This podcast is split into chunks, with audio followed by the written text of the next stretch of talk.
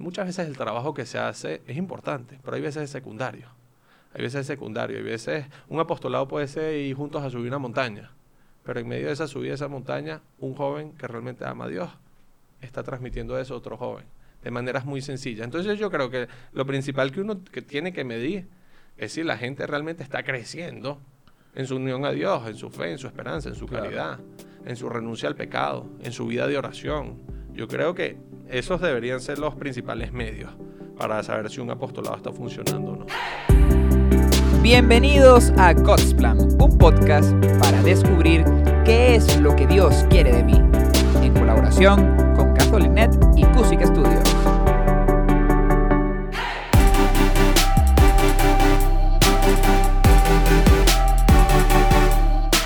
Bienvenidos a God's Plan, bienvenido para Elia. Muchas gracias, muy feliz de estar aquí con ustedes hoy. Qué bueno, tenemos un tema que creo que le gusta a usted mucho. Sí, el día de hoy queremos hablar sobre eh, los, cómo desarrollar proyectos apostólicos, Exacto. cómo, cómo hacer apostolados y realmente sí, es un tema que, que me apasiona y que la verdad he tenido la oportunidad de estar involucrado en muchos proyectos distintos de apostolado. ¿Desde qué edad ha estado usted, padre, envuelto en esto? Desde muy pequeño, porque la primera vez que yo fui de misiones fue con mi familia cuando yo apenas tenía nueve años. Fuimos una Semana Santa a un pueblito que queda en la zona de Carayaca, un pueblo que se llama Media Legua. Y recuerdo que fuimos un grupo de familias íbamos de casa en casa invitando a las personas a confesarse, a bautizarse, a ir a misa, a que vivan la Semana Santa más cerca de Dios. Y desde aquel entonces, a esa edad, me quedó como esa conciencia o ese deseo de, que yo puedo ayudar a otros a acercarse a Dios. De que yo puedo tal vez influir, así sea mínimamente, en que una, en ayudar a una persona que pueda llegar al cielo. Y, y recuerdo desde aquel entonces que, que hay veces, no sé, uno ya tenía hambre y se quería ir a almorzar y yo estaba con otros niños, hijos de las demás familias, y veíamos una casa lejísimo en un cerro y yo decía, ya va, no, nos, no nos podemos ir a comer todavía, hay que visitar, tal vez ahí hay una viejita que se está muriendo y necesita una unción de enfermos, o necesita un medicamento, o necesita algo.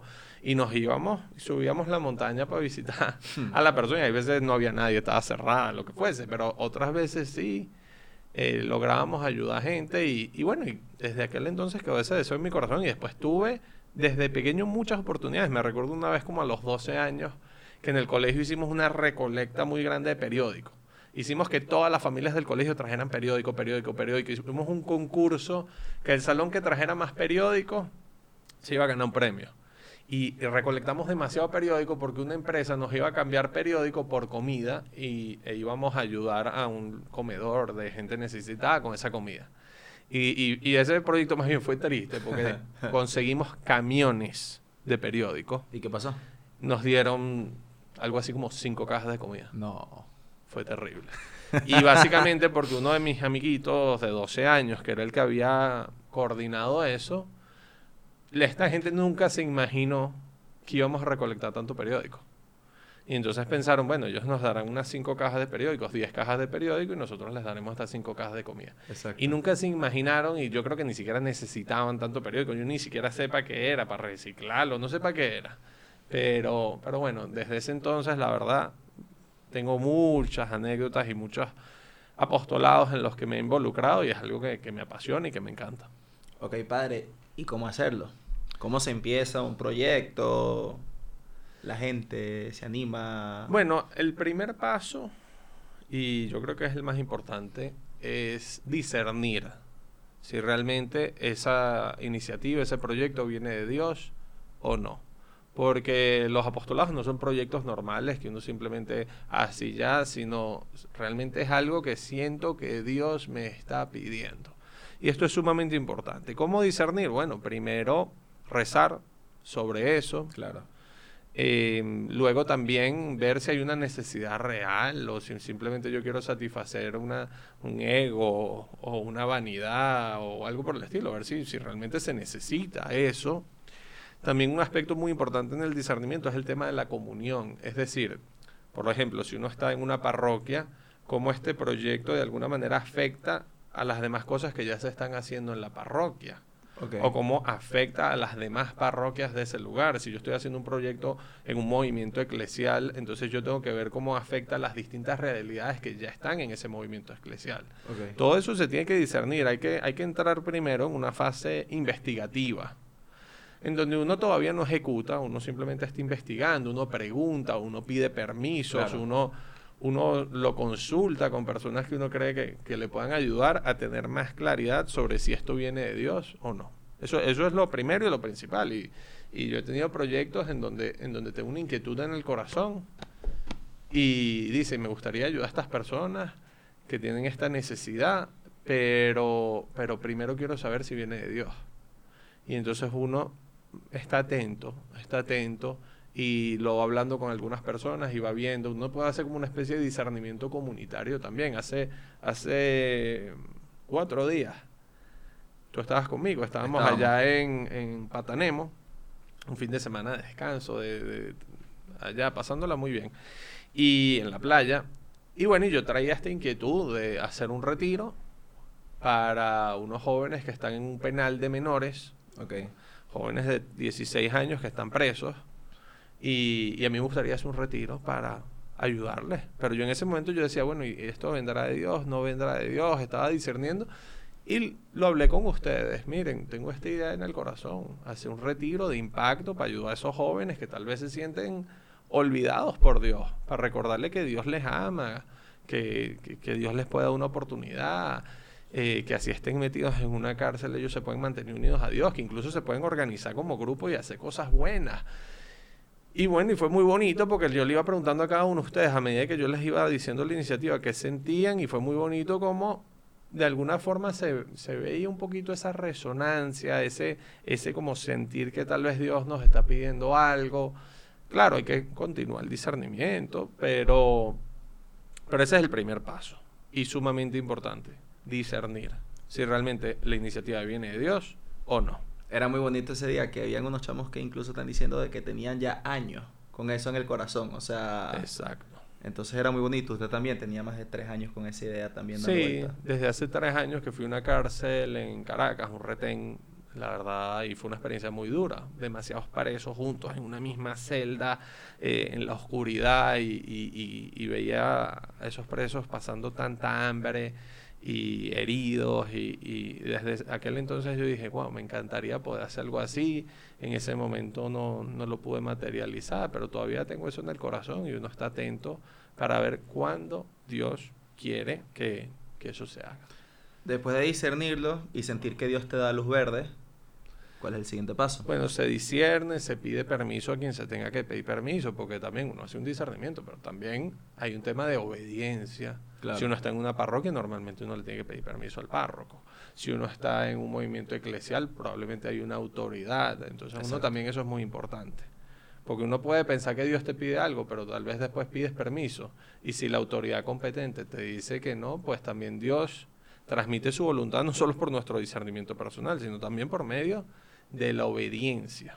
Entonces, esto también es un tema importante. Hay otros proyectos que no hay que pedirle permiso a nadie, entonces se hace. Entonces uno ya después de discernirlo, pues uno los puede hacer.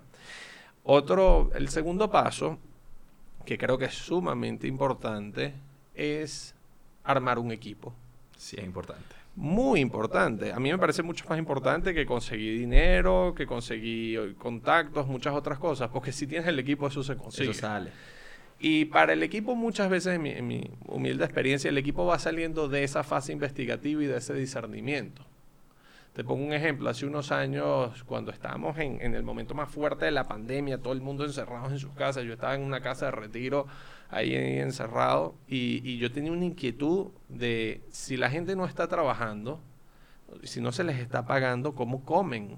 Tanta gente en la ciudad de Caracas que simplemente no tendrían que comer. Y, yo decía, ¿qué- ¿qué se puede hacer? Y entonces preguntaba, mira, me quiero ir con unas monjitas que viven por allá metidas en un sitio. Y entonces me decían que no, que me podía contagiar, que me iba a algo, que me iba a COVID. La gente como que no te quería dejar salir, todas esas cosas. Y yo seguía con eso en el corazón. Y- y entonces un día llamé a un amigo y le comenté la idea, llamé a una señora muy, muy, muy, muy, muy cercana y le comenté la idea y llamé a otra persona pero como discerniendo esto, como discerniendo, como que tengo esto en el corazón. Y ellos también lo tenían. Ellos también lo tenían. A este amigo que yo llamé, él estaba hablando con sus hijos. Y él en ese momento le dice a sus hijos, miren, la iglesia tiene que hacer algo por ayudar a las personas más necesitadas en este momento tan, tan, tan, tan difícil. Y mientras estaba hablando, suena el teléfono y ahí es cuando yo lo llamo y le digo exactamente lo mismo, tenemos que hacer algo. Él ya lo traía en el corazón. Esta señora ya lo traía en el corazón. Y así fue saliendo. Se va armando un equipo, se va armando un equipo y ese proyecto es un proyecto muy bonito, se llama Coromoto 2020, que busca dar de comer a las familias eh, más vulnerables y, y fue muy bonito porque fuimos sacando eso y después obviamente hablamos con el cardenal de Caracas y, y, entonces le dijimos, miren, tenemos esta inquietud en el corazón, ¿qué hacemos? Y él nos dijo, sí, vamos a hacer eso, pero primero, por favor, ayúdenme a recoger alimentos y útiles de aseo personal y cosas así para comunidades religiosas que están pasando mucho trabajo. Y entonces nos movimos a, recoger esas cosas. Y ahorita, ¿qué hacemos? Bueno, ahorita sí, vayan a buscar comida para las familias más necesitadas. Y comenzamos eso. Y, fue muy bonito porque la meta inicial era eh, poder armar 20 bolsas de alimentos para las familias que estén más vulnerables en, zonas muy, muy necesitadas de Caracas. Y ese proyecto ya, ya hemos armado más de 100 mil bolsas. Bolsitas bien equipadas. Sí, sí, con varios kilos de comida de distintas cosas, las cosas básicas, harina, arroz, eh, frijoles, etcétera. Ahora, de 2.000 a más de 100 mil. Claro. Obviamente, Dios, ahí tenía un plan. Nosotros, nosotros, nuestros planes eran, bueno, vamos a, a, pasar un par de meses aquí ayudando a la gente en esta situación de crisis. Y ahorita seguimos trabajando, seguimos trabajando. Y lo que quiero resaltar en esto es el equipo. En este y en muchos otros proyectos, ¿qué es lo que sucede? Un corazón inquieto okay. ve una necesidad que tal vez mucha gente ha visto, pero que simplemente se les pasa desapercibida. En cambio, este corazón inquieto la ve y, siente una fuerza de querer hacer algo al respecto, de querer imprimir en esa realidad una fuerza, una fuerza de Dios, una fuerza del Evangelio. Y luego contagia esa fuerza a otras personas que tal vez ya también sentían eso en el corazón. Exacto. Y luego se unen y comienzan a trabajar. Entonces, primer paso, discernir si realmente Dios quiere eso. Segundo paso, armar un equipo. Ahora viene un tercer paso que, yo lo he ido desarrollando con el tiempo, con la experiencia, que es eh, estructurar ese equipo. Estructurar ese equipo. Hay, hay una estructura muy sencilla que a mí me ha servido con muchísimos proyectos muy diversos. Por ejemplo, cuando estuve en Estados Unidos tuve la oportunidad de organizar un par de conciertos Em, para dar a conocer el seminario en donde estábamos viviendo, para poder pedir ayuda para sostener el seminario. Pero antes de, irme al seminario, me tocaron hacer maratones. Los maratones un kilo de ayuda. Eran maratones que hacíamos aquí en Caracas, de 1.700 personas, que con lo que ganábamos del dinero de ese maratón, nosotros financiábamos un proyecto que se Un kilo de ayuda. Que cuando tú comprabas en el automercado tú tenías la opción de comprar una tarjeta y ese dinero iba a comedores y a personas necesitadas. Entonces, bueno, me ha tocado cosas muy diversas y en distintas cosas he usado esta misma estructura. Simplemente una persona o departamento, dependiendo del tamaño del proyecto, que se encargue de la logística. Okay entonces, si uno está organizando unas misiones, ir a, un pueblo a evangelizar, pues esa persona se encarga del transporte, de la comida, se encarga de a qué lugar vamos a ir, todas esas personas. Después, un departamento de promoción, entonces si estás haciendo un congreso o un maratón o unas misiones, esa persona se encarga de invitar gente, que es sumamente importante, porque si tienes toda la logística montada y no va nadie, no hay nada. Después tengo otro comité que es el de formación, uno siempre busca que estos proyectos no sea simplemente ir a hacer un trabajo, sino que las personas que hagan ese trabajo también tengan algo de formación. Entonces, por ejemplo, el encargado de formación en unas misiones, él se va a encargar de la formación que van a dar los misioneros a las personas del pueblo, pero también la formación que nosotros los organizadores vamos a dar a los misioneros. y es sumamente importante. Entonces ellos tienen que decidir cuáles van a ser las actividades formativas en la noche, ellos tienen que decidir cuáles van a ser los temas catequéticos para el pueblo. Y luego hay otro comité que es el de economía que básicamente hace un presupuesto, es el encargado de la cobranza. Entonces, promoción, yo invito a un gentío, la gente ya se inscribió, pero alguien les tiene que cobrar para que esas personas paguen. Entonces, el, equipo de economía hace eso. Se necesitan patrocinantes para poder sacar el concierto o el maratón, entonces el equipo de eh, economía, saca eso. Cuando logística pide, mira, necesitamos comprar gafetes, necesitamos comprar franelas, entonces el equipo de economía es el que va gestionando esos pagos. Esta estructura muy sencilla, logística, promoción, formación y economía, me ha servido para organizar proyectos muy diversos. Entonces, el primer paso sería discernir si realmente el proyecto viene de Dios o no. El segundo paso, armar el equipo. Y el tercer paso sería estructurar, estructurar el equipo. Ojo, puede haber un departamento de logística y pueden ser 10 personas ahí metidas y un departamento de promoción y pueden ser 5 personas ahí. ¿Ok? Pero entonces uno lo estructura. Y después viene algo muy importante que es hacer un plan de proyecto. Un plan de proyecto no tiene que ser algo muy complicado en Excel y no, no, no. Puede ser algo que hasta uno hace con un, bolígrafo y un papel. Muy sencillo.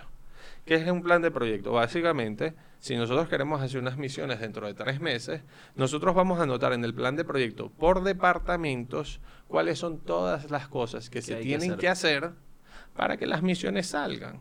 Entonces se pone, por lo menos, el departamento de logística para hacer unas misiones tiene que escoger a cuáles pueblos vamos a ir. Porque promoción no puede empezar a promover algo si no sabemos a dónde vamos. Exacto. Entonces, escoger a qué pueblos vamos a ir. Y entonces, dentro de esa de, de, esa esquema, organización. Dentro de esa actividad hay otras cosas. Para escoger a qué pueblos vamos a ir, qué cosas se tienen que hacer. Ah, entonces tenemos que ir a hablar con el obispo. Ah, entonces tenemos que ir a ver los pueblos. Entonces tenemos que poner una fecha para poder ver los pueblos. Entonces se coloca la acción concreta que se tiene que hacer, el encargado que la va a ejecutar, importantísimo. No pongan ahí, lo va a ejecutar logística. No, no, no. ¿Quién con nombre y apellido, lo va a hacer? No comisiones, personas. Y luego coloca antes de qué día se tiene que hacer eso. Entonces, vamos, se puede dividir por semanas el proyecto. Entonces, en la primera semana tenemos que haber ido a visitar los pueblos, tenemos que haber hablado con el obispo, tenemos que haber pedido permiso al párroco, y todo eso lo pones dentro de la primera semana de trabajo. Después, en promoción, ¿qué se tiene que hacer? Bueno, todavía no podemos promover las misiones, pero podemos mandar ir diseñando los flyers de, promoción. Podemos ir poniendo en las cuentas, en las redes sociales que vamos a tener misiones esa fecha si todavía no sabemos dónde. Se puede ir haciendo algo y a qué fecha. Entonces, por cada departamento se va colocando qué tarea se tiene que hacer, quién la va a hacer y antes de qué fecha. En la semana 1 se tiene que hacer esto, en semana 2 esto, en semana 3 esto, en semana 4. Así hasta el día de las misiones. Todo tiene que estar ahí. Entonces eso hace que el proyecto, primero, no sea como los típicos proyectos que una sola persona se carga con todo y los demás no hacen nada. No, no, no. El trabajo está distribuido. Y si vemos que logística tiene demasiado trabajo, entonces mandamos más gente al departamento de logística. Si vemos que promoción, porque dependiendo del proyecto, hay veces un departamento tiene más trabajo que otro, y entonces se distribuye a las personas según eso y se distribuye a las personas según su carrera, sus cualidades, su, lo que le apasiona. Ahora, esto es muy importante porque después, imagínate eh, que uno coloca reuniones periódicas para ver cómo va el trabajo. Entonces tú llegas a una reunión. Entonces tienes a la junta directiva que sería el encargado de logística, de promoción, de formación y de economía. Y te sientas con ellos. Logística. Estamos en la semana 3. En la semana 3 ya tú tenías que haber hecho esto, esto, esto, esto y esto. ¿Qué se ha logrado? Y logística te dice, esto sí lo pude hacer, esto no pude, esto se trabó por este problema. Ah, miren, esto está trabado, ¿qué vamos a hacer con respecto a esta situación? Ah, podemos hacer esto y aquello. Y se hace. Va a haber cosas que logística va a decir, mira, esto no lo he podido hacer porque economía no ha podido hacer esto. Economía, ¿qué pasó? Porque no has hecho eso. Logística está paralizado por tu culpa. Y entonces en esa reunión, de una manera muy sencilla, uno va revisando todo el trabajo. Entonces no son esas reuniones eternas que uno está como echando cuento y lanzando ideas al aire, sino que uno llega y en poco tiempo uno va revisando todo el trabajo que se está haciendo. Claro. Y, y, y, a mí me parece que las reuniones así son mucho mejores. Después, cada uno de ellos puede tener con su equipo una reunión en donde van revisando también, ah, ok, miren, en promoción teníamos que hacer esto, ¿qué se ha hecho? Cada departamento tú les vas enseñando también cómo trabajar, por lo menos. Eh, yo sufro mucho cuando hacemos proyectos y el equipo de promoción, no, ya yo puse la información en un grupo de WhatsApp, ya yo puse el flyer del proyecto en las redes sociales. Eso no sirve de nada. Eso no sirve de absolutamente nada. En mi humilde experiencia, si tú quieres que alguien vaya, tú tienes que tener una estrategia. Tengo misiones en tres meses. Yo desde tres meses antes ya yo hago una lista de todas las personas que yo quiero invitar. Y no solo eso, una lista también de todas las personas que me van a ayudar a invitar a esas personas y yo llamo uno por uno. Mira, me gustaría que tú invites a estas cinco personas, porque yo sé que esa persona tiene ascendiente sobre ellos. Me gustaría que me ayudes a invitar a esas cinco personas. ¿Tú me puedes ayudar con eso? Sí. Y así le voy diciendo a cada una de las personas que me ayuda a promover, cosa que se hace como, como una una estructura de vértice a base en donde hace que le llegues a muchas más personas. Después, otro punto muy importante, se invita a cada persona de la manera más personal posible. Tú no vas a invitar simplemente colocando algo en un grupo. Tú llamas a cada una de las personas. Y si tienes que pasar toda una tarde haciendo llamadas, pasas toda una tarde haciendo llamadas. A mí me encantaba antes, había una época que nosotros lo llamábamos tardes de promoción. Me iba con un grupo de jóvenes a una casa que tiene el Reino Christi aquí en Caracas. Teníamos una cabita con unas cervezas, teníamos algunas chucherías y cada uno agarraba una lista de 20 personas, 30 personas.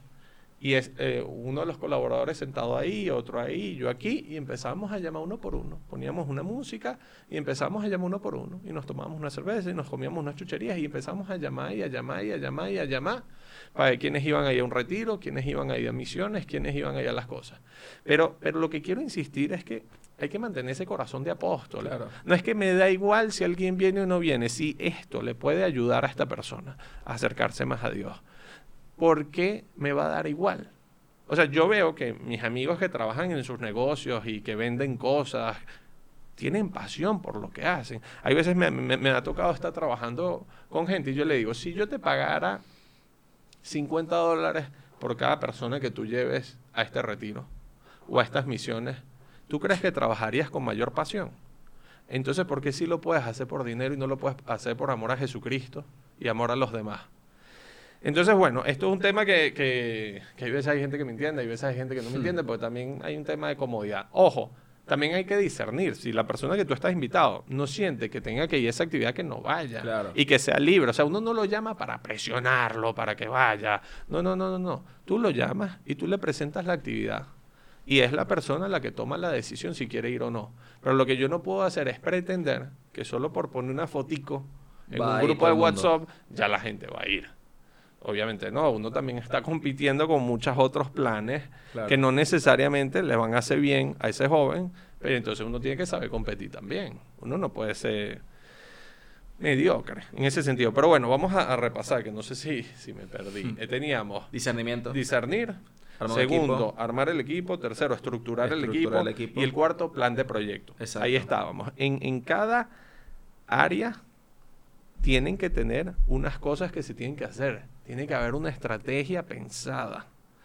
Y luego, en las reuniones periódicas se va evaluando, evaluando cómo va el trabajo. Ahora, todo eso se hace antes del proyecto. Ahora, hay algo muy importante que se va a hacer durante el proyecto la mística. ¿Qué es la mística? Tener mística. La mística es saber encontrar lo sagrado de las cosas.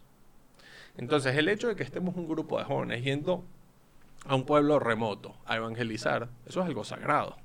Eso es algo sagrado. Entonces, no estamos simplemente aquí en un viajecito con unos amigos. No, no, no. Estamos haciendo algo sagrado. Dios está involucrado en esto. Entonces, saber hacer consciente a los que participan en estos proyectos de esa mística, de que están en algo sagrado, de que Dios está presente. Esto es sumamente importante y se puede dar de las maneras más cotidianas posibles. Te pongo un ejemplo. Hace un año estábamos en un pueblito llamado La Venta de Chachopo. Es un pueblo en Mérida, en el páramo, en una montaña fría. Fría. Ah, tú estabas ahí. Estamos. Fría, helada, o sea, pasamos mucho, mucho, mucho frío. Yo además cometí el error de que no fui muy preparado y pasé mucho frío. Ahora, nosotros nos bañábamos ahí en el patio del colegio con unas mangueras y unos tobos. Con agua que con 2 centígrados no se congelaba. un agua helada. Y podía haber un equipo que mientras se estaban bañando simplemente se estaban quejando, estaban diciendo groserías, estaban pasándola mal. Y podía haber otro equipo que agarraba, ponía una canción bonita Exacto. de iglesia, una canción como Viva Cristo Rey o como Alba Misionero, una Claro. canción así, y se bañaban y ofrecían ese baño de agua helada por la viejita que habían visitado ese día, con la señor, por la señora que conocieron que el hijo se le había muerto, y agarraban y ofrecían ese baño de agua helada por esas personas. ¿En dónde hay más mística? En donde realmente se está viendo un simple baño con agua fría Claro. como algo sagrado, como algo que yo estoy haciendo unido a Dios por amor al prójimo. Entonces, eso se tiene que saber propiciar. Por ejemplo, tú tienes un evento en donde tienes un montón de, de gente animando un grupo de niños que les están haciendo una fiesta a niños de muy escasos recursos porque acaban de hacer la primera comunión, por ejemplo. Ok. Ok, uno tiene un grupo de jóvenes haciendo eso. Pero es bueno también en ese lugar, en ese colegio en donde les están haciendo ese evento, tener un lugar que sea una capillita. Tienes el Santísimo ahí expuesto y que los jóvenes se vayan rotando y pasen media hora de adoración pidiendo por los frutos de ese evento, pidiendo por esos niños con los que están jugando y a los que les están haciendo dinámica. Y están ahí rezando, dedicando ese tiempo a la oración. Eso es meter mística. Entonces, mi recomendación es, en todos los proyectos, buscar la manera de meter mística. Estamos organizando un retiro. Bueno, yo te voy a dar uno de los nombres de la persona que va a venir para que tú desde hoy hasta el día de retiro empieces a rezar por esa persona. Eso es meter mística. Entonces, tenemos lo que se hace antes del proyecto, lo que se hace durante el proyecto, la mística. Y si es un proyecto eh, constante, pues de manera constante uno tiene que ir metiendo mística. Muchas veces uno dice, bueno, miren, vamos a hacer un retiro para ustedes, para los que están involucrados en ese proyecto y uno les da un retiro. O vamos a ponernos de acuerdo para ir a misa el domingo juntos. Eso es muy importante. Y luego hay algo sumamente importante que hay veces también he visto que, que podemos fallar, el seguimiento. El seguimiento. Invitaste 50 jóvenes a unas misiones o a un retiro. Si simplemente les das eso y los dejas ahí, poco a poco como que van a terminar igual que antes de ir a eso.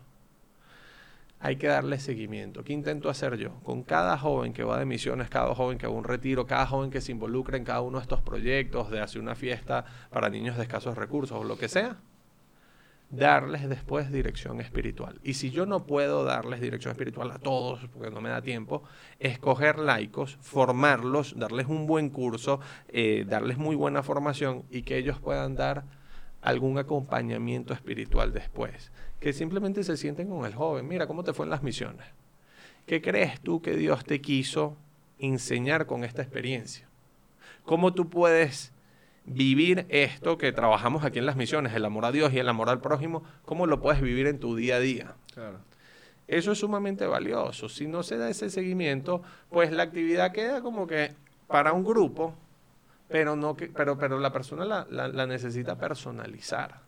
Cada persona es muy distinta y entonces la actividad le va a llegar a cada persona de una manera diversa y entonces por eso es muy importante que uno logre esa, esa dirección espiritual. Y después, que el mismo proyecto tenga algún plan de seguimiento, alguna estrategia, vamos a tener unos reencuentros, o ya fuimos a unas misiones de toda una Semana Santa, después vamos a seguir yendo al pueblo que visitamos, pero vamos a ir solo por el fin de semana, una vez al mes, o vamos a hacer una jornada de llevar medicamentos a ese lugar. Vamos a hacer una jornada de, no sé, hacer una obra de teatro y presentarla allá. Vamos a convocar a los catequistas de esa zona y les vamos a dar un buen retiro o un buen curso. Pero, pero tiene que haber algún tipo de, Claro, de seguimiento. claro. ¿Cómo mido yo si un apostolado tiene éxito o no? Me da mucha curiosidad. Bueno, yo creo que, sinceramente, el apostolado es una excusa. Es una excusa para que una persona que realmente tiene a Dios en su corazón y ama a Dios y ha experimentado el amor de Dios, transmita eso a otra persona.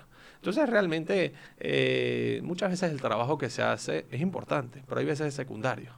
Hay veces es secundario, hay veces un apostolado puede ser ir juntos a subir una montaña, pero en medio de esa subida de esa montaña, un joven que realmente ama a Dios está transmitiendo eso a otro joven de maneras muy sencillas. Entonces yo creo que lo principal que uno que tiene que medir es si la gente realmente está creciendo en su unión a Dios, en su fe, en su esperanza, en su Claro. caridad, en su renuncia al pecado, en su vida de oración. Yo creo que esos deberían ser los principales medios para saber si un apostolado está funcionando o no. Ok, padre, y de los apostolados ahorita en que, que está trabajando, ¿cuáles, ¿cuáles está llevando? ¿Cuáles están emocionando? ¿Qué ahorita está trabajando? Bueno, en usted? este momento eh, yo estoy trabajando en Barquisimeto, soy el director de la pastoral juvenil del Reino Christi allá, de los varones en Barquisimeto.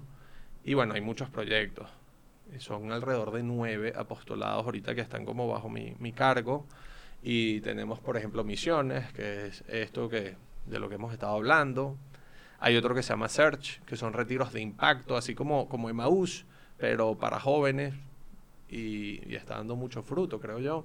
Tenemos también eh, unos retiros que se llaman God's Plan Retreat, así como God's Plan Podcast, que son un retiro para ayudar a las personas a discernir qué es lo que Dios quiere de ellos. Eh, este año de octubre, ahorita ya hemos hecho tres retiros. La verdad vamos bien. eh, tenemos otro proyecto, bueno, cruzadas, construir capillas, iglesias en distintos lugares de Venezuela. Este retiro de siete dones. Eh, está el retiro de Siete Dones, que es un retiro para jóvenes de confirmación.